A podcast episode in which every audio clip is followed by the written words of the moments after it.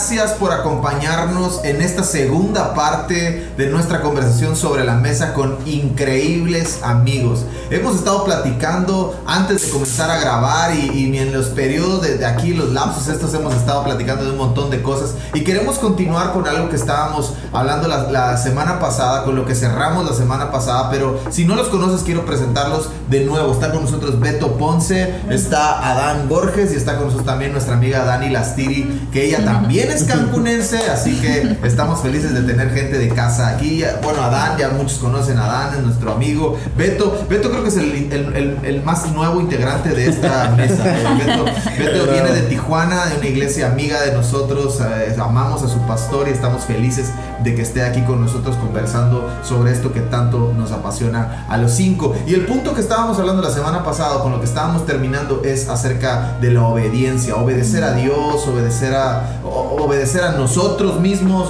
a quién obedecemos en este punto de hablar de misiones. Entonces me, me encantaría que ustedes, Adán comentó al principio algo de que tú llevas un líder cuando vas al viaje misionero, cuando vas a una expedición misionera, llevas a alguien que va al frente y es importante obedecerlo. Entonces no sé cómo, cómo pudiéramos hablar de eso, ¿no? ¿Qué piensan ustedes acerca de eso? ¿Qué tan importante es la obediencia en este asunto de hacer misiones? Ah, yo quisiera arrancar con una frase que ahorita me acordé, que dice que del otro lado de la obediencia están los milagros. Y realmente es eso, o sea, cuando estás ah, obedeciendo algo, estás sumiso a algo, pues realmente en ese momento tú estás disponible para Dios para que Él haga el milagro. Entonces, o sea, realmente si estamos así como que caminando sin cabeza, sin nada, pues realmente a lo mejor sí pueden pasar los milagros, pero ni te vas a dar cuenta, porque no tienes ni una guía ni nada. Entonces realmente la obediencia a, alguien, o sea, sí es muy vital para esto. Pues yo, yo en hace rato conversando eh, hablaban sobre la obediencia y pues, pues la verdad sí, sí pega un poco, ¿no? Porque yo conocí a Toño hace, hace un buen rato y pues yo tenía en la iglesia donde estoy, estaba a cargo de, de, liderazgo, tengo llamado de evangelista. Entonces yo estaba a cargo de, una, de, un, de un grupo discipular, una casa de oración como diferente se puede decir, ¿no? Entonces a mí cuando Toño me invitaba a un lugar, a, viajes misioneros o, que yo tenía que ir a buscarlo para llevarlo a un lugar, yo siempre tenía que hablar con mis autoridades, con mis pastores, mis papás espirituales y decirles, miren, voy a hacer esto, pero pues si ustedes me lo permiten. y, ellos todo el tiempo pues me decían que sí, adelante, nada más que tú tienes una responsabilidad dentro de la iglesia, dentro de la casa. Entonces, ¿qué hacía?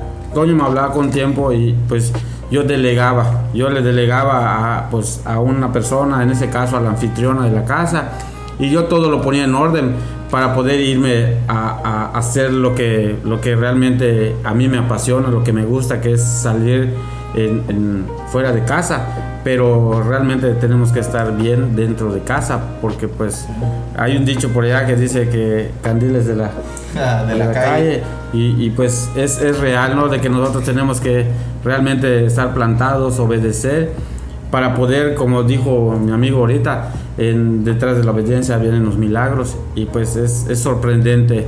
Me quedo con una frase que, que, que, una vez me dijo Toño de que pues de que hay lugares donde, donde, donde yo realmente, hay muchos de la iglesia que, que no van a ver, pero que hay lugares que yo voy a ver porque así para eso fui diseñado, ¿no?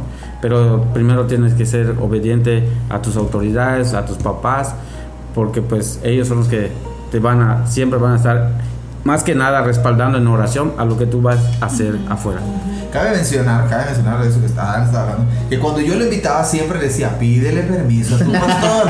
cierto, Antes de decir que sí, pídele permiso a tu pastor. Si tu pastor dice que no, I'm sorry, varón, I'm sorry, no, no vas. Es cierto. Me voy solo, no pasa nada. Así que quería, dejarlo ahí porque... Sí, pero, pero pues ahí me conoce el pastor y sabe que claro, había momentos que decía que no y no pues... Nos conocen, para los claro. que no nos conocen que esto lo van a ver en Europa, Francia. Sí, obedecer. Cuesta, pero, pero trae un, trae, trae un, fruto muy, muy bueno. Sí, yo creo que algo importante es la obediencia en nuestra iglesia local. Eh, algo que recordé ahorita que contaba Dan cuando fue enviado, cuando fue llevado a un lugar, yo regresé de un entrenamiento y yo dije, yo ya me voy, o sea, yo ya entrené, Yo yo, ya, yo ya renuncié a mi trabajo, tengo aquí un guardadito, yo ya me voy. Y cuando hablé con mis pastores, mis pastores me decían, no, no es tiempo. Y yo, ¿qué? ¿Cómo que no es tiempo? Yo ya estaba lista. Y, pero puertas en el lugar al que yo quería estaban cerradas, la situación en mi iglesia no era la indicada para enviarme, o sea, estábamos creciendo en este, como, como iglesia, como iglesia misionera, o sea, no había nada de eso, entonces sí, fácilmente yo pude haber dicho, bueno, pues pastor, gracias, pero pues yo me voy de todas formas. Y hoy veo que gracias a Dios no me dejó hacer eso, o sea, me detuvo y hubo un tiempo de preparación, un tiempo de sumisión, hu- hubo tiempos de roce con mis pastores, donde mi carácter se forjó. Y que hoy veo el fruto en, en campo, de gracias a que esperé y estuve en obediencia, hoy puedo hacer esto u otro. otro. Entonces, Claro, porque si no podemos, yo siempre he pensado esto, si no puedes obedecer a alguien que ves, Mm, ¿cómo vas a obedecer a alguien que no ves? Claro. O sea, ¿cómo, si, si no puedo obedecer a alguien que me está dando una instrucción directa, ¿cómo voy a discernir la voz del Espíritu en medio de un Wow. continente completamente Opuesto. opuesto, con, con otro, otro ambiente espiritual, otra atmósfera es- espiritual, donde si mis sentidos espirituales no están ejercitados, no voy a poder discernir y voy a terminar metido en un hoyo por causa de que yo creo, Ajá. yo Sí. siento Yo, yo. que así debe Sí. ser, ¿no? Entonces, Aparte de cómo Dios puede bendecirte si estás en desobediencia. O sea, si tú llegas a dar un paso en desobediencia, o sea, Dios no, va- no va a meter sus manos por ti, aunque te ame, pero para nada, porque Él no puede bendecir algo que está en desobediencia. Entonces, procurar siempre estar en, si tú sientes un llamado, pues como ya decíamos en el capítulo anterior, todos tenemos un llamado a compartir las buenas nuevas, todos tenemos un llamado a salir de nuestras cuatro paredes y no incluye solamente la iglesia, también de tu casa, o sea, sal, desconéctate del internet, conoce a gente, conoce a tus Pero no ahorita, ¿eh? no, no ahorita, no te desconectes. Ahorita porque ahorita no estás aquí. Y este, y o sea, y sé obediente también a, a esa voz de Dios. Estoy cor- estoy segura que es bueno obedecer la voz de Dios, pero como decía mi esposo, si no obedeces a alguien que te ama, porque estoy segura que los pastores que están en tu iglesia te aman, o sea, tus papás te aman, entonces si no, si no eres capaz de obedecer a alguien así, o sea, muchísimo menos vas a ser capaz de, de saber cuál es la voz de Dios y cuál es tu voz y tu deseo. Sí, Y, y esto me recuerda a una historia de esto de cómo voy a escuchar si y estuve el año pasado visité por primera vez el país al que en el que queremos trabajar y entrar es muy difícil, la visa, o sea, estar ahí fue un milagro. Y estando ahí me decían, pues quédate más tiempo, o sea, exploramos, Aprovecha. aprovechamos. Y yo decía, pues sí, tiene sentido, o sea, ¿cuánto tiempo he querido estar aquí? Y ya me voy mañana. Y eh, ese día me ofrecieron quedarme cinco días más, cambiar el vuelo, pero esa noche el espíritu así no me dejó dormir. Era, Dani, tú te vas, tú no te quedas. Y yo, pero ¿cómo? O sea, negociando, ¿no? Pero ¿cómo? O sea, esto tiene sentido, vamos a aprovechar. Y era muy fuerte la voz. Y era, Dani, tú te vas. Y dije, bueno, está bien. Al día siguiente nos llevan al aeropuerto, el vuelo se retrasa. Y yo digo, es la señal. O sea, me tengo que quedar. No, eh, eh, fue muy claro. Dani, tú te vas con todo el equipo. Total, volamos y a las 11 horas ese aeropuerto fue bombardeado. Y fue como un, una señal clarísima. Dios dijo, te vas porque aquí va a pasar algo más. Y era Él guardando y Wow. protegiéndome. Y ahí veo en la obediencia hay protección. O sea, en ese momento si yo hubiera agarrado y, ay no, pues yo me quedo, es lo más lógico, tiene sentido, tengo Aparte paz. todo lo que te ofrecían, o sea, te lo ponían tan fácil, quedarte, quedas, y te puedes quedar cinco días. Sí. Entonces imagínate, te, te están poniendo todo en bandeja de plata, pero la obediencia te hace distinguir o percibir cuál es la voz de Dios que debes de escuchar. Sí, y aunque todo esté en bandeja de oro, porque ya ni era de plata, Ajá. era de oro, así ya quédate. o sea, saber reconocer esa voz, o sea, pero eso solo lo trae la obediencia. Exacto, exacto. Yo quisiera que nos contaran cuál ha sido su mejor experiencia en una expedición, en Ya un no la viaje, ya no la comida. comida, ya no la más complicada, sino la mejor que digas, Dios mío, qué extraordinario. O sea, es- por este momento valió todo. ¿Tienes alguno? ¿Tienen alguno? El primero que se les venga así. Yo sé que a lo mejor hay muchos momentos en los que ves a Dios y es escoger. difícil escoger, pero hay uno que, que dices, ah, esto, esto llenó mi corazón y... Pues yo, yo la, tengo la experiencia, pues, que hace mucho tiempo, antes de conocer al Señor, pues, mi vida era un desastre, era un, era un caos, ¿no? Y, recuerdo que, que, pues, yo decía que nunca iba a viajar en avión ni nada, ¿no? Y un día me habla Toño y me dice, oye, fíjate que nos vamos a, a, a Cárdenas, a- a Michoacán. Y yo le dije, pues, pues le dije, pues siempre he sido obediente a él, porque es un amigo y la verdad yo lo quiero mucho y dije, pues está bueno.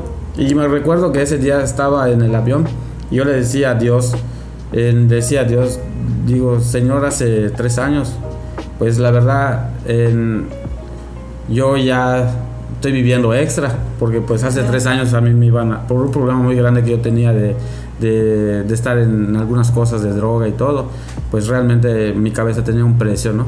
Y yo le decía a Dios que, que pues después de tres años, hoy tú me mandas en, avión a un lugar y yo sé que tú me vas a mostrar algo, ¿no? Y grande fue mi sorpresa porque el lugar donde nosotros fuimos era, era un lugar, una sierra donde entras, donde entras y realmente te sorprendes de las cosas que Dios te muestra, ¿no? Yo no sabía, desconocía completamente. Sí he visto por tele los montes y todo, pero detrás de eso hay vida, hay gente que, que necesita de conocer de, de- la transformación, del testimonio, de cómo Dios te rescató, cómo Dios habló a mi vida, porque Dios habló a mi vida impactantemente por medio de un programa de la radio. Yo, yo aprendí la radio y ese día el, pastor Luis Domínguez de Torre Fuerte decía, hoy tenemos palabra para un, para un amigo que, que, que necesita. Y decía, no huyas, enfrenta tu Goliat. Y yo realmente en ese momento estaba pasando por una situación muy, muy difícil. Y yo le decía a Dios, o sea, venía una película a mi vida y decía, hoy me mandas a, a, pues a predicar, a, a ayudar a la gente. Y pues yo estoy muy agradecido con Dios porque, porque me dio la oportunidad de conocer a Toño. Eh, en- en- pude ver cómo Dios usa la vida de Toño para que el, el propósito y el llamado que yo tengo se esté cumpliendo, ¿no? Y, y vi muchas cosas hermosas en esa sierra y pues es algo hermoso, ¿no? De que tú realmente en, sí sabemos para qué somos llamados, pero estamos desviados del propósito, ¿no? Pero, pero nuevamente Dios vuelve a meter su mano y te vuelve a poner en el lugar para el cual y para el, para el cual has sido llamado, ¿no? Y pues mi experiencia muy, muy, muy bonita fue en la sierra, estar allá en medio de, pues la verdad, de puros narcos, así. y, me decía, y me decía uno de ellos, me decía, oye, ¿no tienes miedo de morir? En, vienes de tan lejos para, ¿no te da miedo de morir? Yo le decía, si en lo malo no me pasó nada, para las cosas de Dios, yo creo que Dios no me trajo a este lugar para morir. Y pues es algo, es algo sorprendente, algo hermoso para mí, lo que pasó en, en, en la sierra. Sí. Yo me acuerdo en, en, en Cuba, era la primera vez que iba a Cuba, y, me acuerdo que en ese viaje iba a, dirigiendo es- esta expedición y todo, y pues realmente siento que no sabía bien todo lo que era Cuba en el sentido de pues iglesias, porque pues la mayoría de las iglesias son casas iglesias, o sea, la típica casa la casa del pastor es la casa de la iglesia. Entonces, el auditorio es la sala de la es, es la sala pues. Entonces, la, la- sí, o sea, ahorita estamos en el auditorio de una iglesia. Entonces, pues es de que cuando hay servicio, pues pones la silla, o sea, quitas la sala y pones ahí una silla si te sí, encuentres. todo es montable, Ajá, es sí, sí, todo, todo es montable, es montable. Encuentras ahí algo y es el púlpito, ¿no? Así. Pero realmente lo difícil es el sonido, porque pues están así en casas como en vecindades o en privadas, tipo privadas, que, que pues si tú conectas algún instrumento se escucha todo. Entonces hay muchas regulaciones en cuanto a estas casas iglesias. Entonces realmente nomás te puedes reunir una vez a la semana o a veces no. Pero aún así a veces, la- a veces las iglesias siguen, las continúan y pues esperando que no pase nada. así. Entonces me acuerdo que estamos llegando a una casa iglesia de unos pastores eh, que era como tres horas de distancia de- desde la capital. Entonces ya estamos llegando ahí a, a esta, a esta iglesia Y resulta que nos está diciendo el pastor que, que pues unos días antes llegó la policía y le dijeron que no se puede reunir eh, pues los próximos 15 días porque, porque, habían, porque habían puesto una queja a los vecinos por el ruido. Entonces pues el pastor estaba como que triste porque era como que es que tiene años que no llega un equipo misionero acá y ya están llegando ustedes y no y pues el gobierno me está diciendo que no, pero estoy sintiendo de Dios que sí. Entonces como que no sé, está rara la cosa, pero pues a mí me dicen, si, si se la quieren aventar, pues nos la aventamos, pero es su responsabilidad también. y es como que, ok, eres un extranjero, qué onda, qué puede pasar y todo, pero pues ya es su responsabilidad. ajá. Y pues dijimos, dijimos, está bien, ¿qué puede pasar? Ahí, sí, sí, ya qué puede pasar. Y entonces me acuerdo que pues ahí acomodamos todo, limpiamos, trapeamos y todo, llegó la gente, este, hasta llegar, llegaron los vecinos, los que, los que no y todo, y me, ajá, entonces me acuerdo que, que, que estoy predicando y a lo lejos me acuerdo que va llegando la patrulla, o sea, como que la patrulla de Cuba, está llegando la camioneta y están llegando los policías. Y, y yo como con ganas de que ahora qué hago, o sea, estoy aquí, pero qué hago. Estaba... Él es el responsable. Ajá, sí, sí, como que qué hago. Pero, y me acuerdo que no, no paré ni nada, o sea, pues seguía hablando, como que me acuerdo que me veía ahí, como me saludaban, me quedan 10 minutos, pues está bien, yo seguía, dije, pues que me aguanten 10 minutos y ahorita, y ahorita vemos qué está pasando.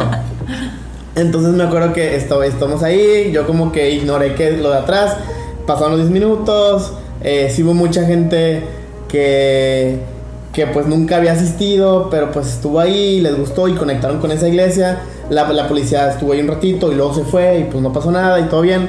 Este, aparentemente nada. Y me acuerdo que a los siguientes días pues llegó la policía con el pastor y, ahí dijimos, no, pues ya se llevan al pastor. O sea, como que nosotros todo bien porque ya no estamos ahí, pero llegó con el pastor, ¿qué iba a pasar? Y no, y el pastor dijo que llegaron los policías nada más a contarles que, o sea, como que, que, la, que, el mensaje que se dio, que realmente era lo que necesitaban.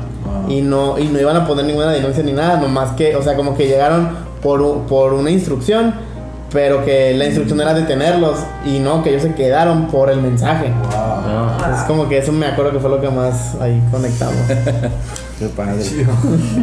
Siempre Dios haciendo cosas increíbles, ¿no? Dani, Dani, cuéntanos. Um, bueno, creo que de las historias que más me han quedado grabadas es, eh, estuve cuatro años en el norte de África y aprendiendo idioma y cultura y dices, ¿cuándo voy a poder hablar bien? ¿Y cuándo voy a poder presentar el Evangelio? Al final nos va a decir Dios te bendiga. y, este, y estando ya los últimos dos años trabajé en un gimnasio y empecé a tener amistad con entrenadoras, mujeres que estaban ahí en el gimnasio. Y Dios me empezó a guiar a hacer amistad con una de ellas específicamente. Y lo increíble fue que yo llego a Cristo, pero yo traigo un testimonio. Y, Dios me dice, tu testimonio también es usado para mi reino. Y lo increíble es que estando ahí con esta chica en el gimnasio, Dios empieza a poner las piezas. Y llega un día, Dios, Dios me dijo un día, ve a tomar un café con, con Aisha, se llama. Y yo dije, pero no va a querer, o sea, nos llevamos en el gimnasio, pero afuera, o sea, no. Yo pregunté y ella dijo que sí. Y bueno, nos fuimos a tomar un café y de verdad, o sea, me salían las palabras en árabe y yo decía, wow, esto es de Dios, ¿no? O sea, realmente ahí pude presentar el Evangelio, pero todo empezó porque le dije, yo sé por lo que estás pasando, yo he estado ahí. Y pude hablar de mi testimonio y hacerle ver que no estaba sola, que más gente también batalla con eso y que Dios estaba al pendiente y que quería una relación con ella. Entonces, ahí fue como que todas las piezas uniéndose y para mí, así, de mi tiempo específicamente en ese país fue lo valió, ¿no? O sea, hoy no te puedo decir que Aisha sigue a Cristo, pero Aisha conoce, Aisha sabe que hay otras personas que oran por ella, que han estado en sus zapatos y que Dios la ama, ¿no? O sea, Así. Eso vale. sí, sí, eso vale cuatro años. eso vale, ¿no? por, ella aprendiste el idioma. Ajá, exacto. Eso vale, eso vale. no, yo una experiencia o algo que haya sido gratificante que me encanta cuando hemos ido, tenido la oportunidad de ir a iglesias en medio de alguna selva o en medio de alguna sierra, Chiapas o donde sea, y tú después de que llega esa gente a la reunión, si les preguntas cuánto tiempo tardaron en llegar, o sea, las horas que yo te pudiera decir que ellos caminaron para llegar ahí Sí. son irreales. O sea, hay gente que camina incluso desde la noche para poder llegar a la iglesia a las No. 9 de la mañana, 10. Wow. Entonces, desde la noche con sus niños, a lo mejor no con los mejores tenis ni zapatos, están caminando en la sierra para llegar a una iglesia, para escucharte dar un mensaje y después que la reunión termine en 40 minutos como lo hacemos aquí, para ellos es un insulto.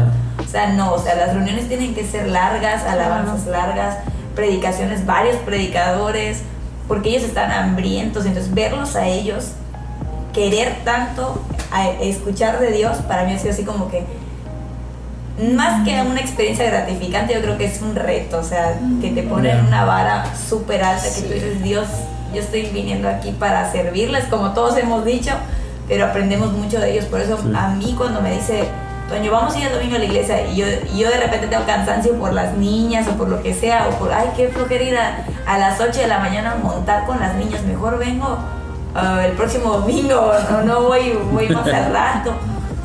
Digo, no, o sea, no puede ser. O sea, esta gente camina desde la noche para ir a escuchar, para ir a lavar, y yo sí queriendo poner un pretexto y me voy a ir en carro, tengo, tengo un baño para poderme bañar y llegar bien. Entonces, el ver el, el amor y la pasión de esta gente. Ni sillas tienen las, las Ya. iglesias, a veces ni luz tienen las iglesias, y ellos están apasionados. Entonces, esa gente es así como que, wow, vale la pena. Sí. Yo en, en Nepal eh, conocimos a un pastor que se llama Santos. No, no, la verdad es que no sé nada de él ahora, después de varios años. Pero este chico era un muchacho, en ese entonces eh, era más muchacho de lo que Ujú. eh, Sería ahorita. de lo que sería ahorita, eso era un muchacho. Y estábamos en una comunidad a la que tardamos como 12 horas en llegar de viaje entre que veníamos con el primo de Chucky al volante de los camiones esos que han salido en rutas extremas en Discovery Channel que está es un voladero así en medio de la nada y el primo de Chucky que venía manejando. Y lo veías en el país como se, se movían pero no era una cosa Horrible. Increíble, pero llegamos a la comunidad y ahí estaba él esperándonos.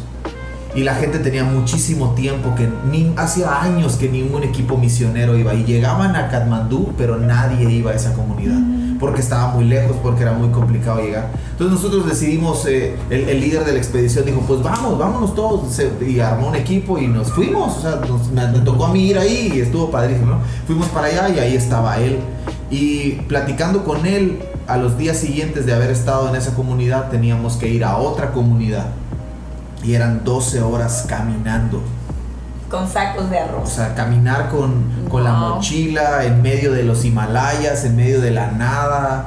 Probé el agua más rica que he tomado en mi vida.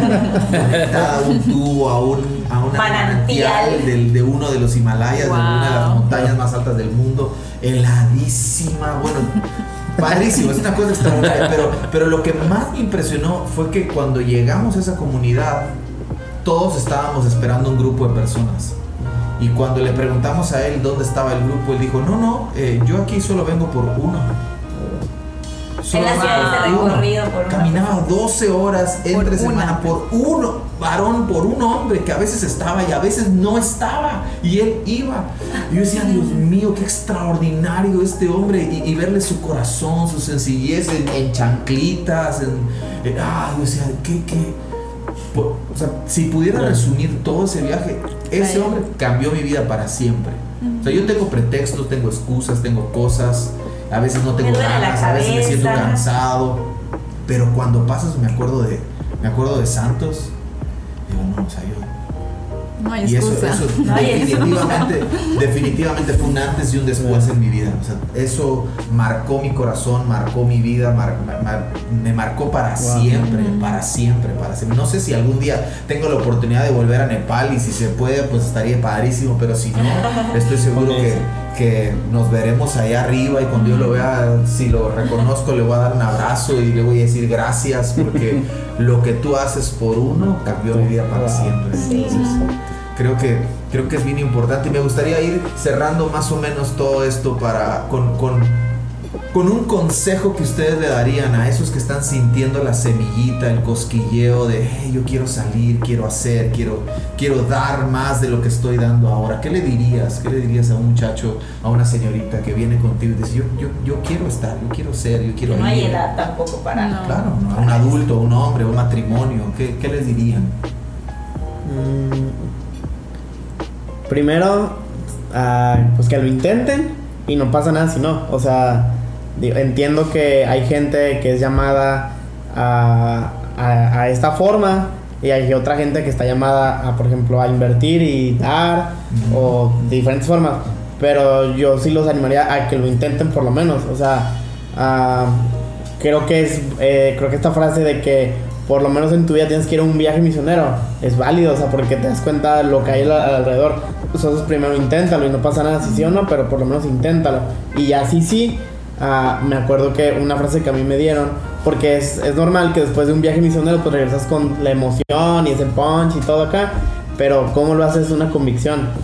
Y yo me acuerdo que eh, yo preguntaba mucho de que, bueno, ¿qué hago? ¿Qué hago con esto acá? Y, y me, y me acuerdo que me decían, ah, una, una emoción con una buena decisión se convierte en una convicción. Y, y esta buena decisión en ese momento, pues era de que, bueno, tú no estás en el lugar, pero quieres que esa convicción se convierta, pues, o sea, tú empiezas a, desprender, a desprenderte de algo que sea valioso. ¿Y que es valioso? Pues el dinero. Entonces a mí me decían, pues, o sea, comienza a, a enviar dinero, o sea, pues invierte, en- invierte, siembra, siembra, siembra. Y ya si en un punto, pues tú, tú puedes ser enviado, pues qué padre, pero y si no, por lo menos tú sigues conectado a eso. Entonces, mi buena decisión para que se convierta con- en la convicción fue el, sem- el sembrar. Entonces, pues animaría primero que lo intentes y luego ya que lo intentaste y sí, pues empiezas a, empiezas a desprenderte de algo que te importe para que te duela. Ah, Pues sí, no te quedes con las ganas, eh, ve, Dios va a mostrarte, Dios va a hablar a tu vida. Y pues si no puedes, eh, pues siembra, como dice el varón, invierte en- con una persona que sí quiera. eh, siempre es bueno sembrar en el reino. Dios no se queda con nada. Creo que yo añadiría el descubre cuáles son tus dones, tus talentos, en qué eres bueno, que y sirviendo en la iglesia es la mejor forma de descubrirlo. Entonces yo diría, conéctate con tu iglesia local, eh, sirve. Yo, yo serví en todos los ministerios, estuve metida en todo y así fue como me di cuenta. Y haciendo eso, haces comunidad, descubres tu pasión y, y bueno, animas a más a unirse, no nada más uno. Yo no creo en, en misioneros solitarios que dicen, ah, yo veo una necesidad ahí, agarro mi mochila y me voy solo. Yo no lo creo. Creo que por algo somos el cuerpo de Cristo, nos y hace 10 necesitamos. años que haces esto, o sea, para no creerlo tiene que haber Sí. razones suficientemente fuertes para... para no yo irme y agarrar Claro. mis cosas. Veo el valor del cuerpo de Cristo y es muy importante. Sí. Como aquel que quiere ir o apoyar, estar conectado. Claro. Así es. Y como decían hace ratito, ¿cómo era quinquelo en la calle? No, este... Mm, Mi candil. mamá me decía lumbrera en, tu- en la, en la calle y oscuridad en, En tu casa. O sea, lo primero Así que por eso y, me lo y- y sé. re- y reforzando, y reforzando ahora sí lo que todos están diciendo es exactamente eso. O sea, tú no puedes hacer algo afuera que ya no, que no has hecho en tu casa. O sea, tú no puedes ir a hacer algo a otro lugar que tú no has gastado y que tú no has invertido en casa. ¿Cómo puedes ser luz en otro lugar si en, si en casa no lo eres? O sea, primero lo que tienes que hacer es sujétate y obedece a tus papás. Haz lo que harías en un viaje misionero en tu casa, con tu familia, en tu iglesia, sirviendo en iglesia, plantarte, sembrarte. Y cuando empieces a dar fruto en iglesia, déjame decirte, y y como pastores a lo mejor podremos ver eso en tu vida y ahora sí decirte como, vamos, dale, no solamente estamos No seguros, te vamos a mandar, no te solamente vamos a te vamos, no solo estamos seguros de tu llamado, sino te vamos a sostener y te vamos a apoyar Sí. a donde Dios te esté mandando. Porque como dicen, o sea, si algo te pasa, ¿a quién le vas a hablar si te fuiste solo? Entonces es importante siempre tener papás, siempre tener una familia, estar conectados al cuerpo de Cristo, porque como igual decían alguna vez, no existen las estrellitas solitarias. Aquí somos un cuerpo y todos estamos conectados. De nada me sirve ser mano tirada ahí y el cuerpo por otro lado. Tú tienes que estar conectado a la iglesia, tienes que estar conectado con tu familia para que Dios a través de eso te pueda bendecir. Y sería Sí. Yo, les, yo agregaría nada más paciencia. Ay, sí. Sí. Al triple. Paciencia. por tres. así. Paciencia, porque entre que estoy escuchando la voz de Dios, Ay, entre que estoy discerniendo entre si es Dios, es el diablo, soy yo, son los tacos que me comí en la noche. Mis ganas y mi deseo de que ya todo se cumpla mañana. Sí, ¿no? mi inconformidad con lo que estoy viendo, entre que estoy aprendiendo, entre que Dios me habla y estoy aprendiendo a discernir todo lo que está sucediendo, entre lo que me preparo para no ser un estorbo, sino ser alguien que Ah, produzca algo, porque cuántos cuántas personas hemos conocido que se van y terminan haciendo absolutamente nada por falta de preparación o por falta de, de- de paciencia nada más solamente. Yo agregaría eso, a que sean pacientes, a que si estás sintiendo esa cosquillita, si estás sintiendo ese, esa sensación, sé paciente a que se madure, Ay, a, sí. que, a, que, a que esté fuerte, firme, a que haya evidencia y, y no solamente tú lo sepas, sino que otros se puedan dar cuenta. Y eso, eso toma tiempo. Da- David en uno de los salmos dice, pacientemente esperé. Y creo que eso tenemos que desarrollarlo, lo que estamos, los que estamos sintiendo, los que tenemos un llamado, los que creemos que Dios nos ha, nos ha escogido para hacer algo en específico. Paciencia debería, debería ser algo extraordinario. O sea, de- paciencia después de haberlo intentado. Porque te aseguro que un montón de gente que lo intenta una fue. vez regresa y, y wow, y como todo, ¿no? Fuimos a un congreso, fuimos a un evento y queríamos disipular al Terminaste el diablo. instituto y ya te Ya. querías. Ya, todo. Querías sentar al diablo y disipular en tu casa, tenerlo en tu, tu Y tu conexión. Y, y te das cuenta que, que te termina disipulando él a ti. Entonces ahí donde lleva la paciencia, la madurez, el proceso, disfrutar, rodearte de gente, que cuán, cuán importante es la gente Sí, con la que te, que te juntas y, y te vuelve a inyectar y de pronto se te está apagando el fueguito y aparece alguien que te dice, hey, hablé con el vecino y, y recibió a Jesús o abrió la puerta de su casa o algo pasó y ¡fum! otra vez se enciende todo eso, ¿no? Estoy seguro que después de platicar todo esto, Sí. los cinco estamos con el deseo de... de ¿A dónde nos vamos? algo, algo- que hacer, algo que hacer, así que... ¿A dónde nos vamos? Mérida. ¿A dónde sigue? A Mérida. Gracias, gracias por acompañarnos, gracias por dejarse usar. El staff les preparó un detalle y se los va a traer. Ah, Los correos, los gracias, correos, los. Ah, correos. sí, queremos recordar eso. Síguenos en las redes sociales de Iglesia Restauración Cancún. Estamos en Facebook, en YouTube. Suscríbete al canal, activa la campanita para que te lleguen todas las notificaciones y todo el equipo de producción pueda seguir monetizando todo este asunto ¿verdad? para seguir haciendo cosas y comprando micrófonos y cosas así. Padres, Sí. Ah, sigue a Beto, sigue a Dan, sigue a Dani. Dani tiene un proyecto extraordinario para el 2021 y espero que un día pueda Dani venir y platicarnos todo el proyecto que tiene para el próximo año y Sí. todo, las puertas que se están abriendo y cómo quiere entrar y sostener todo lo que Nosotros está- como iglesia mucho tiempo, no sé si se acuerdan, algunos de mi casita estuvimos recogiendo lo final, el último domingo de cada mes, ofrendas Entregamos. misioneras para poderlas entregar. Entonces nos encantaría volver a retomar eso en el 2021 como iglesia para poder, a lo mejor eso no va a sostener la vida de un misionero, pero estoy segura que va a ser una buena comida, un Sí. buen cafecito. por lo menos algo, aseguras que coman Que coman un día. por lo menos aseguras que coman Entonces, prepárate si tú estás sintiendo algo. Yo, yo les voy a ir informando cómo podemos ayudar a Dani, porque estoy segura que ella Sí. tiene todavía planes para continuar. No por nada aprendió árabe, o sea, no se va a quedar árabe ahí en un cajón. Entonces, ella va a seguir y nosotros, como iglesia, seguramente Sí. podremos apoyar y dar un granito de arena ahí al- a la labor. Si tú no puedes ir ahí, por lo menos, como dice Beto, sembrar Así es. para que tu ayuda pueda llegar al otro lado del mundo. Así. pues no sé si quieren despedir quieren decir algo Listo. listo Muchas gracias. Listo. Gracias, por la Gracias, invitación. gracias. No, qué bueno. Qué bueno que lo disfrutaron. Sí, todo. Estuvo chido.